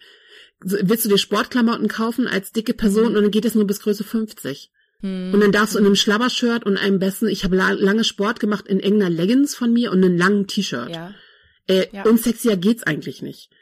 Weißt du, jetzt habe ich eine Leggings, die sitzt Bombe, hab ein, klar ziehe ich manchmal einfach nur ein T-Shirt oder sowas an, aber das sind Sportsachen. Na, und ich fühle mich wohler in meinem Körper, in meiner, in meiner Seele, in meinem, in meinem, mein Mindset ist ein anderes, würde ich sagen, auch schon sehr aufgrund der Abnahme. Nichtsdestotrotz finde ich es wichtig, dass dicke Menschen gesehen werden, dass alle Menschen gesehen werden. Menschen mit Behinderung, mit Einschränkungen, groß, klein, dick, dünn, alt, jung, divers, weiß ich nicht, mhm. als was auch immer du dich definierst. Das ist ganz wichtig, dass man das weiterhin beibehält, dass Menschen sichtbar sind. Ne, und ich hätte mir absolut, ich, ich weiß nicht, also ich kann sagen, dass ich mich auf jeden Fall definitiv besser fühle. Ähm, und dass es mit mir ganz viel Positives gemacht hat und dass ich einfach auch viel mehr Ruhe habe in mir drin. Und auch diesen Stress nicht mehr. Ich kann nicht abnehmen. Es geht nicht. Das ist weg von meinen Schultern. Und äh, bist du jetzt quasi auch so ein neues Vorbild geworden für Menschen, die sich so, einer, so einem Eingriff unterziehen wollen, die jetzt auch im Nachhinein mhm. irgendwie sagen, ey Tanja, du hast mich jetzt echt da wirklich ja. motiviert, du hast mir nochmal so mhm. die Augen geöffnet, die halt vorher auch eher so waren, nö, ich fühle mich wohl, ist alles okay so, Mhm. Kommt also, das jetzt häufiger vor, dass du damit konfrontiert wirst? Ja, ich werde mit beiden Seiten konfrontiert. Also Menschen, die das nicht verstehen, die mich dann auch verlassen. Ja. Das ist aber auch okay. Aber was sagen die? Was sagen ja, die? Ja, manche machen das auch mit Ankündigungen, so nach dem Motto, auch gerade auf Instagram, so ja, ich wünsche alles Gute für deinen Weg, aber ich kann oh. das nicht. Aber die, manche sind auch einfach ehrlich und sagen, ich bin selber an dem Punkt, wo ich gerne abnehmen würde, aber es mhm. nicht klappt. Ich habe aber Angst ja. vor dieser OP. Okay. Und es sind aber eher im Gegenteil, was ich auch gedacht habe, dass es so auf Instagram dann so viel Hate lostreten wird, gar nicht. Also ich habe eher dazu gewonnen an Followern, sage ich jetzt mal. Davon jetzt ja. mal abgesehen, aber auch an Zuspruch und an Menschen, die meine Reise begleiten. Und ähm, klar, ich erzähle und kläre auch viel auf, aber ich diese Entscheidung, ob jemand sich dieser OP unterzieht, das muss jeder selber für sich selbst entscheiden. Also da, da würde ich nicht sagen, dass ich da jetzt den letzten nochmal den mhm. letzten Kick gebe sozusagen oder den letzten Tritt in den Hintern, sondern ich zeige einfach auf, wie es sein kann. Aber ich möchte, dass jeder wirklich diese Entscheidung mit, also wirklich, deswegen sage ich auch, es ist so wichtig, dass man sich das für sich alleine trifft, mhm. wirklich für sich selbst entscheidet. Ich habe wirklich eine Pro- und Kontraliste gemacht, habe gesagt, okay, dann habe ich vielleicht Einschränkungen beim Essen, dann kann ich, weiß ich nicht, dann bin ich erstmal, ne, brauche ich ein Ja. bisschen Zeit und ich muss neues, so viel Neues, was passiert, komme ich damit zurecht. Aber für mich war dann immer am Ende halt immer das Positive der OP und das, das weniger Gewicht äh, überwiegt. Aber das muss jeder für sich selber entscheiden. Da will ich niemanden eine Entscheidung abnehmen. Und man sollte da Ja, wirklich auf sich hören. Nicht auf das, was der Partner sagt, Partnerin, die Mutter, Papi, weiß nicht. Das sollte man nicht sagen. Und ich muss ehrlich sagen, auch der, der größte Punkt für mich war, ist jetzt ein bisschen traurig, aber ähm, mein Papa ist ja im Juni gestorben, Ende Juni. Mhm. Und ich bin so froh, dass er gesehen hat, dass ich auf einem guten Weg bin, weil man unterschätzt es gerne, wie sehr auch das Umfeld sich Sorgen macht. Mhm. Das unterschätzt man so sehr. Und ich habe wirklich, also ich fand es so schön, dass mein Papa das mitbekommen hat Mhm. ähm, und gesehen hat, es geht mir gut, ich bin auf einem guten Weg. Ich weiß, ich habe meine Eltern aus dem Krankenhaus angerufen, nur so per, per WhatsApp-Video. Meine Mutter, die haben sich kaputt gelacht, so guck mal, die ist ja wie besoffen. Weißt du, weil ich noch so gerade so wieder irgendwie einigermaßen da war und das ist für mich ein großes Geschenk gewesen, einfach weil ich, ich weiß nicht, für mich war das so, ich habe gedacht, ich kann, also es, war- es war irgendwie, im, das war dann so ein Wunsch, dass mein Papa das sieht. Ne, also auch schon bevor ich Ja. wusste, dass da irgendwann, klar, Eltern gehen alle irgendwann, ne, aber das war für mich so ein Wunsch, dass meine Eltern sehen, dass es mir gut geht. Dass sie sich keine Sorgen machen müssen und dass ich auf einem guten Weg bin. Das weiß er. Das weiß er und das sieht er auch. Ja, ich weiß. Also das war Ich mir zumindest immer ein. Ja, ich, ich sag mir das auch. Ich sag mir das auch, Mhm. weil ähm, das, das, also da sind dann Zufälle manchmal, das kann einfach gar nicht sein, wo ich immer denke, so das, das ist jetzt irgendwie so ein kleines Zeichen von oben oder weißt du irgendwie sowas. Also Mhm. ähm, die Eltern gehen ja auch nie, Liebe bleibt. Ne? Also das muss man sich dann sagen, aber man unterschätzt das so gerne, wie welche Sorgen man dann auch mit, wenn man ganz viel, viel, viel mehr Gewicht mit sich rumträgt, welche Sorgen man auch, also den anderen macht. Das unterschätzt man, glaube ich. Und das, das war mir auch gar nicht so bewusst, dass meine Eltern da auch so viel Sorgen sich gemacht haben, ne?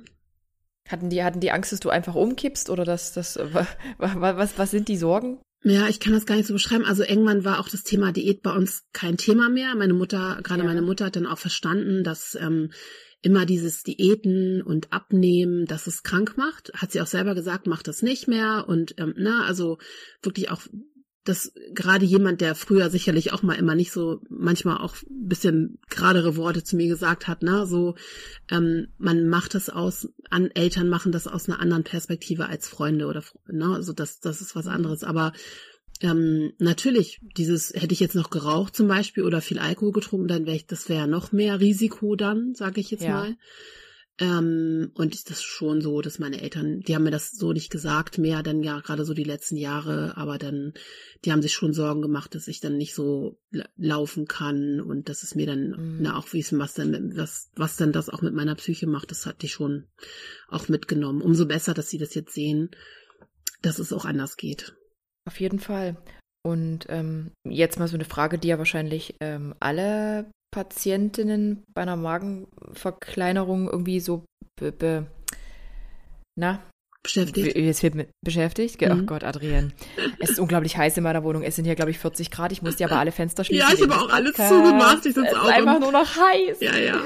Ähm, diese Angst. Hast du Angst, wieder zuzunehmen, dass jetzt plötzlich irgendwann dieser Punkt kommt, okay, es geht nicht mehr weiter und jetzt geht's doch wieder hoch? Mhm. Hast du Angst davor? Mm, komischerweise nicht, ähm, weil ich mir meiner Eigenverantwortung extremst bewusst bin. Also würde ich ins Straucheln kommen, ich würde mir sofort Hilfe suchen. Ich würde nicht warten. Also ähm, ich hatte jetzt, ich meine, das sind jetzt erst sieben Monate, aber ich hatte so im fünften, sechsten Monat habe ich wenig abgenommen und Ja. dachte so, "Hä? Was ist was das jetzt schon? Also das ist eigentlich Ja, eher, eher diese diese Angst so, oh Gott, war's das jetzt? Will, will mein Körper dieses Fettgewicht haben? Nein. Mhm. Ähm, das war schon so ein Punkt, aber ähm, dann hilft es auch mal drüber zu sprechen. Also ich bin auch bin auch bei einer Therapeutin äh, eine Zeit lang jetzt gewesen. Ähm, nach der OP einfach so eine Akuttherapie mit zehn Sitzungen mal mitgemacht. Ne? Also einfach um mir Sachen noch mal von der Seele zu sprechen, die ich vielleicht so mit mir rumtrage. Ähm, Mhm. ich würde in Eigenverantwortung sehr schnell kommen. Ich bin jetzt die ganze Zeit in Eigenverantwortung für mich und ähm, würde das nie mehr so weit kommen lassen.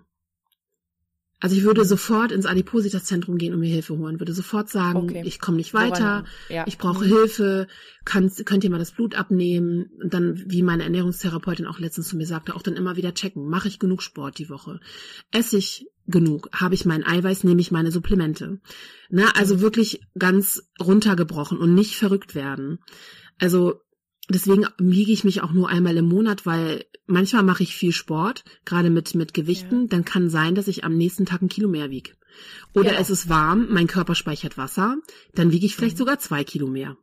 Und das habe ich am Anfang gemacht und hab das, das war für mich Horror. Ich habe gesagt, nee, also Tanja, jetzt das, die Waage packst du da jetzt erstmal weg. Einmal im Monat holst du die raus, fertig. Wenn ich es nicht aus hätte, mache ich es zweimal im Monat.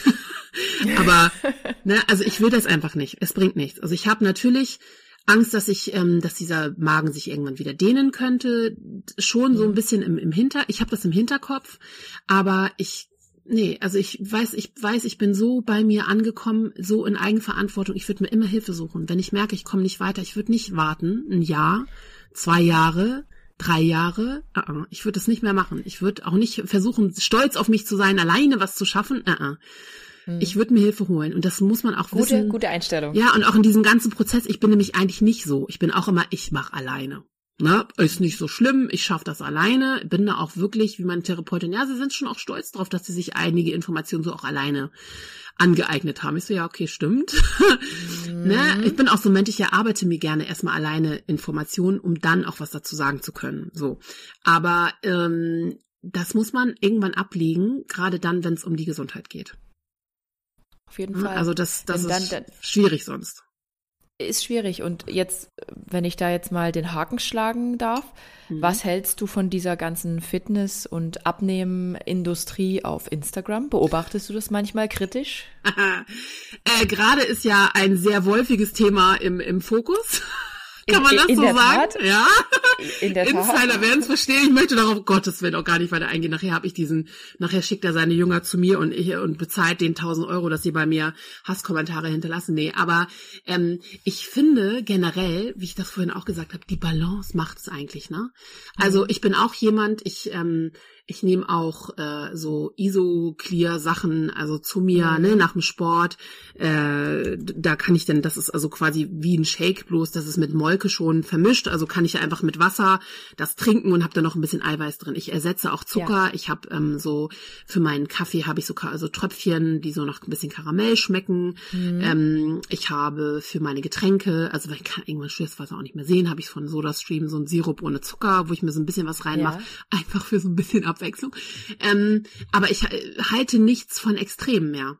Das ist dieses, diese ganze Balance zu finden. Du kannst ja Fitness machen und, und dich auch clean ernähren und healthy bis zum geht nicht mehr. Aber ist es gesund, dir dann auf der einen Seite 20 Supplemente morgens reinzuballern, dann auch noch dein Essen mit irgendwelchen, das hatte ich letztens bei einer Kollegin gesehen, die hat das so auf den Punkt gebracht. Erstmal 60, mhm. 30 Supplemente am Tag reinballern morgens früh, dann Proteinshake trinken, dann erstmal, damit du, ne, das ist dann deine Mahlzeit, um dann später mhm. festzustellen, du hast dann doch Hunger. Ähm, dann zum Mittag nochmal dein Proteingewürz da drauf machen, die dann später nochmal irgendwelche, ähm, weiß ich nicht, anderen Nahrungsergänzungsmittel reinzufügen. Ist das gut?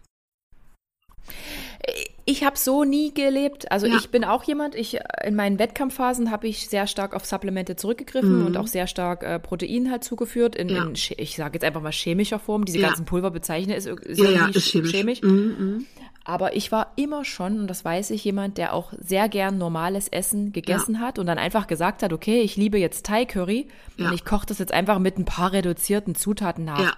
Aber ich mhm. habe ich bin trotzdem einfach super normal. Ich esse super mm. gern normale Lebensmittel und ich pimpe halt, um auf mm. mein mhm. Protein zu kommen, weil das Protein mm. ist schon genau. so ein wichtiger Faktor. Ja, ja. Pimpe ich halt dann hier und da. Aber ich würde nie so aggressiv nee.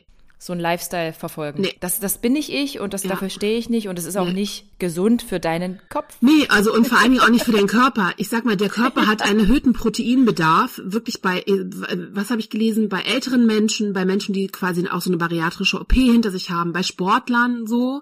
Aber mhm, der Normalmensch ja. muss sich nicht mit so viel Sachen zuballern.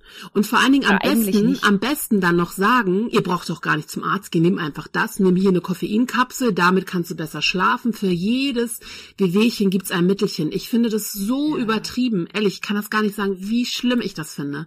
Und vor allen Dingen. Ich weiß gar nicht, ob man so werben darf. Eigentlich ist mir immer noch ein ja, Rätsel. Ja. Es, es, es, gibt ja dann auch so Versprechen mhm. wie ich heile die Schilddrüse oder, ja. und das ist eigentlich so krass gewesen, ich hatte damals 2018 wieder, ich habe äh, familiär bedingt so Akne. Mein Bruder mhm. hatte das in seinem Gesicht. Mhm. Ich hatte den ganzen Rücken voll und ich mhm. habe aber 2018 wieder so im Gesicht ging das halt so los. Ja. Und da habe ich dann auch mal auf diese ganzen Tipps gehört und nimm mal hier acht Kapseln ja. und das jeden Tag. Ja. Es hat bei mir gar nichts gebracht. Es hat null gebracht. Und da habe ich auch gedacht, ey Adrian, du bist doch eigentlich jetzt schon so alt. Warum bist du auf diese Scheiße reingefallen? Also nur ein paar Kapseln werden dein Problem nie nee. lösen. Ganzheitlich nee. muss man da halt schon mal gucken. Eben. Und das ist das Problem. Und es gibt Menschen, die, die betreiben dieses Marketing für solche Supplemente so aggressiv, die halten dich ja auch immer bei der Stange. Dann sollst du abnehmen, dann der, wer am meisten abnimmt, kriegt, kriegt Geld, 10.000 Euro. Mm, Wie ja. viele Menschen könnte das theoretisch? Gott bewahre, aber theoretisch in eine Essstörung treiben, so oder wieder irgendwas hervortriggern. Mhm. Ne? Also ich halte davon gar nichts und ähm, ich finde halt so, ich habe halt natürlich auch so meine Mittelchen für meine Verdauung. Ich habe so ein äh, so eine Bakteri Bakterien, so ein Pulverchen, Daily Gut heißt das, das, das mische ich Kenn einfach ich. in mein Essen. Ich. Ja, und ich mhm. mag das aber auch und es hilft mir wirklich ohne Scheiß. Meine Magenverkleinerung, ich habe am Anfang, das habe ich nicht erwähnt, ich habe so mit Verstopfung zu kämpfen gehabt, als ich angefangen mhm. habe mit Kohlenhydraten. Ne? Ich habe gedacht, ich muss mal, ich muss das gebären. Also es fühlt sich an wie ein Kind kriegen. Ich habe gedacht, ich muss irgendwo hin zum Ausräumen, ne? Und dann habe ich das getrunken, paar Tage hintereinander und dann ging das auch. Ne, und das auf das Zeug schwöre ich echt, das ist super geil. Aber ansonsten bin ich halt mit solchen Empfehlungen auch vorsichtig. Ne, also ich habe meinen Papa dann irgendwann auch ähm, Eiweißpulver gegeben. Ich habe gesagt, Papa, du bewegst dich nicht mehr so viel. Guck mal hier ein bisschen Protein, schadet nicht. Mein Bruder ist auch jemand, der macht auch viel Sport, der nimmt auch Protein, mhm. aber der macht das so entspannt. Genau, du? entspannt, auf eine normale, vernünftige genau. Art und Weise. Der ist nicht, der will auch nicht belehren, der macht dann einfach sein Ding und das finde ich okay. Na, also das, ich, ich verstehe das nicht. Ich, dieses in der Balance liegt, glaube ich, ganz viel Kraft. Ja, aber ja, ich, ja, ich sehe es genauso. Aber ich bin auch, ich bin auch, oder wir, ich sage einfach mal wir, mhm. wir sind halt auch einfach in gewisser Weise reifer. Wir sind älter. Ja, wir Gott haben unsere Erfahrungen. Weißt du, was ich meine? Ich denke, wenn ich jetzt vielleicht Anfang 20 wäre, würde ich vielleicht auch noch jeden Scheiß glauben. Mhm. Aber naja. ähm, ja, ich ertappe mich ja auch. Erfahrung gemacht. Ich ertappe mich ja. ja auch bei, ich lasse mich ja auch influenzen, ne? Also pff, ja. manchmal denke ich halt auch, ich habe so eine LED-Maske. Was? Wofür? Pass mal auf, eine LED-Maske. Und äh, haben, haben mich mein Sohn und andere haben mich ausgelernt. Also, was ist denn das? Das soll eine LED-Maske, die so irgendwie da oh so Gott. helfen soll bei Akne oder bei Gegenfällt. Ich habe gesagt, naja, habe ich umsonst gekriegt, kann ich doch ausprobieren. Aber die haben sich kaputt. Also das geht halt manchmal auch. Das ist ja auch normal. Wir sind ja auch alle nur Menschen. Das ist doch alles völlig fein, weißt du, aber das ist halt so, ich glaube, äh, um auch nochmal auf das Thema Vorbild und, und Verantwortung zu kommen. Mhm. Ich glaube auch, dass man, ich weiß nicht, also man muss halt immer, natürlich muss man gucken, wer konsumiert deinen Content, ne? Also wer mhm. ist dann deine Hauptzielgruppe und ich könnte so gewisse Dinge einfach nicht mehr mit mir vereinbaren. Mhm. Na, also das würde nicht gehen. Deswegen kann ich auch nicht für jeden Furz Werbung machen, sondern muss mir das aussuchen und ausgewählt machen und äh, darauf ja. achten, dass es, dass es mir gut tut und dass ich damit auch ne, so fein mit bin. Ist aber auch manchmal schwierig, finde ich, weil du lässt dir auch manchmal Geld durch die Lappen gehen, aber äh, ich denke immer so, ey, habe ich lieber ein reines Gewissen und für mich dann besser irgendwie, als dass Richtig. ich da irgendeinen Scheiß anbiete, was sowieso nicht funktioniert. Richtig. Und ich glaube. Heißt, ja. ja. Nee, heißt nicht, dass das irgendwie alles scheiße ist. Also nee. Also was, was andere jetzt unbedingt anbieten, aber nee. man sollte halt irgendwie trotzdem mal so ein bisschen oh, wie, wie sagt man so, seinen eigenen Kopf anstrengen oder ich weiß es nicht. Ja, ich, ich glaube so, auch so einfach mit gesundem Menschenverstand auch manchmal Genau, angehen. mit Ganz genau. Na, also ist, äh, ja. ich find's toll, wenn ich so für darf oder sowas, weißt du, so für so Leitfaden, äh, wie Social Media ähm, konsumiert werden sollte von jungen Mädchen, wie man damit mit denen drüber sprechen kann. Das finde ich super sowas, ne? Weil das gibt so einen großen Mehrwert. Oder mhm. weiß ich nicht, andere Sachen. Auch klar, Sport und sowas finde ich auch toll, wenn man darüber reden kann, gerade wenn du ähm, mehrgewichtig bist. Guck mal, ich habe mit Sport, äh, ich muss ja auf meine Bewegung kommen in der äh, während meiner Vorbereitung für die Magenverkleinerung. Ich habe im Sitzen angefangen. Mhm. Es gibt Yoga im Sitzen. Man kann so viel online nachgucken, wirklich auch für Menschen mit Bewegungseinschränkungen, ähm, die auch nicht auf die Knie können oder so. Da gibt es so viele tolle Übungen. Es kostet gar nichts. Na, also viel auf YouTube. Mhm. Ähm, ich bin natürlich auch immer jemand gern, ich habe auch immer gerne so ein Programm, an dem ich mich langhängen kann und so und mhm. irgendwie sowas. Ne, also da, ich bin da selber gerade, wir sind gerade am selber am überlegen, so ein Programm dann für Menschen, äh, die eine Magenverkleinerung vorhaben oder aber sich aber eigenständig dafür entschieden haben, ne? Also ähm, oder die gerade im, im Adipositas-Zentrum sind und die so eine Begleitung sich wünschen. Da bin ich gerade, wir sind am, am Bauen einer App, weil es sowas noch nicht gibt, ähm, wo du mhm. quasi alles für die Hosentasche hast. Weißt du, dass du alle Infos dir holen kannst. Und es gibt ja so viel Unwissenheit auch bei diesem Thema. Und jedes Adipo, es gibt eine Leitlinie, äh, an die sich Adipositas-Zentren halten müssen. Und was ich einmal noch ganz unbedingt sagen möchte, ähm, wenn jemand so einen Weg anstrebt, geht in ein zertifiziertes Adipositas-Zentrum. Mhm. Die handeln nach diesen mhm. Richtlinien, die irgendwann mal festgesetzt wurden, wie das aussieht, wenn man sich sowas machen lässt. Ähm, es gibt auch Scharlatane, die operieren, ja, wir okay. operieren sie für 15.000 Euro. Das machen wir, kein okay. Problem. Für Menschen, die dann denken, sie müssen das dafür bezahlen. Mich hat meine Magenverkleinerung nichts gekostet. Also lief über die Krankenkasse ganz normal. Genau. Ähm, ich musste halt keinen Antrag stellen, weil mein BMI über 50 war. Da hat das Krankenhaus dann mhm. so operiert, aber ich musste auch das Vorbereitungs, ähm, dieses MMK mit durchlaufen, musste auch meine, meine Fitness aufschreiben ähm, und gegenzeichnen lassen, mein Essen, Ernährungsberatung, psychologisches Gutachten, Magenspiegelung, das musste ich alles machen. Ähm, aber ich, diese Ernährungstherapie hat meine Krankenkasse, ich bin bei der AOK, die haben selber Ernährungstherapeuten, das habe ich online gemacht. Ähm, mhm. Und auch die ganzen Voruntersuchungen, einfach Einweisung oder Überweisung mitnehmen und dann geht das auch. Also ich musste nichts zuzahlen. Kommt immer drauf auch auf die Krankenkasse drauf an, sich, glaube ich sicherlich. Okay. Ne? Aber ich bin auch nicht mehr privat versichert, war ich mal, ich bin wieder in der gesetzlichen. Also ich zahle okay. zwar selber jeden Monat pff, jede Menge Geldhilfe, aber ne, also das ist so, dass ich dann immer denke, ja, okay, man braucht also so eine Oper Ja. Also so, eine OP wird quasi bezahlt, wenn man gewisse Grundvoraussetzungen mitbringt. Genau, also ab einem BMI von 35 mit Begleiterkrankung, glaube ich, ist es so, dass man operieren würde. Ab einem BMI von 40 auch ohne Begleiterkrankung. Du musst aber einen Antrag stellen und ähm, quasi deine, also ich glaube, wie so ein Motivschreiben irgendwie aufsetzen, vielleicht auch für die Krankenkasse, keine mhm. Ahnung. Und ab einem ja. höheren BMI brauchst du es halt nicht, aber du musst auch das ganze Prozedere trotzdem durchlaufen. Also die Genehmigung braucht man dann nicht. Die operieren dann einfach. Okay. Doch, meine OP hat mich 40 Euro gekostet, Krankenhaus. Also weil ich war vier Tage im Krankenhaus, muss ich 10 Euro pro Tag zuzahlen. okay, aber in, interessant, also sehr interessant. Und gab es aber äh, von außenstehenden Menschen eigentlich Hate dafür, die gesagt haben, ey, sag mal, das musst du doch auch alleine schaffen und was ja. soll denn das? Das kostet jetzt hier super viel Geld und also ich muss sagen, gab es sowas? Ich bin ja seit 2013 selbst, nee 2007 bin ich selbstständig Mhm. Ähm, habe vorher als Make-up-Artist gearbeitet. Ich habe so viel Geld in die Krankenkasse jeden Monat reingezahlt und wie oft ich nicht zum Arzt gegangen bin. Ne? Also mhm. für mich ist dieses Argument, es kostet ja, ja klar, wenn Raucher sich behandeln lassen oder Menschen, weiß ich nicht, mit anderen Erkrankungen, ähm, Adipositas ist genauso eine Krankheit. Warum soll ich denn da, mhm. warum soll das anders sein? Ne? Ähm, also klar habe ich, hatte ich, glaube ich, gesagt, dass Menschen dann mal vorbeikommen und meinen, jetzt kannst du es nicht auf normalen Wege schaffen oder ähm, bist einfach nur zu faul, äh, was habe ich mhm. mir anhören müssen oder sowas wie, ja, ne, jetzt müssen wir, muss ich hier für deine Operation bezahlen. Ich so genau, richtig, ja. ey. Also so total blöde Dinge. Ähm, ansonsten eher Zuspruch als Menschen, die dagegen sind. Aber die, ich sage auch mal so, wenn man sich auch nur ansatzweise mal, mal ein bisschen so zehn Minuten mit dem Thema Adipositas belesen würde und auch dem Thema Magenverkleinerung, wirklich die Menschen, die dorthin gehen und sich operieren lassen, die greifen ganz oft nach dem letzten Strohhalm, den ja. allerletzten Strohhalm und wollen ein Leben, in dem es nicht um Perfektion geht, sondern um gesellschaftliche Teilhabe, um Mobilität, um einen Alltag, der zu bewältigen ist. Ähm, mir ist es aufgefallen, als ich die Fragebögen ausgefüllt habe ähm, vor der OP, musste ich halt auch schreiben, ob ich arbeite, Vollzeit, na, wie ich arbeite, im Sitzen eher körperlich aktiv, ob ich ein soziales Umfeld habe, ne, wie so Freundschaften und all solche Sachen. Ich glaube nämlich, wir vergessen, es gibt ganz viele Menschen, die sich, weil wir in Deutschland halt so gerne gaffen und so gerne Bodyshaming betreiben, die gehen nicht vor die Tür. Die hm. verstecken sich.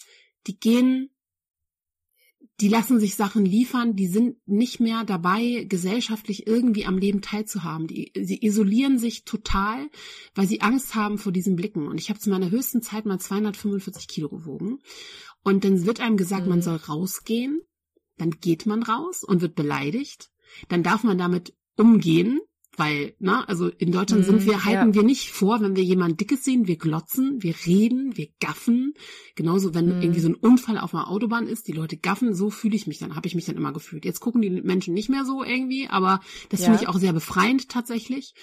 Ähm, aber es ist einfach ein Gefühl, es ist eine Spirale, die so viel mit Selbsthass auch geprägt ganz oft ist, einfach auch den Gefühl der Isolation, dass man nicht richtig ist. Also jeder, würde ich sagen, der sich für diese OP entschließt, ich würde sagen, Großteil davon greift wirklich nach dem letzten Strohhalm und möchte mhm. einfach ein leichteres Leben haben, im wahrsten Sinne des Wortes. Mhm. Und ich glaube, wenn sich jemand dafür entscheidet, sollte man der Person das auch wirklich lassen. Also, na, also ich glaube, dass es langfristig gesehen vielleicht die beste Entscheidung deines Lebens sein kann.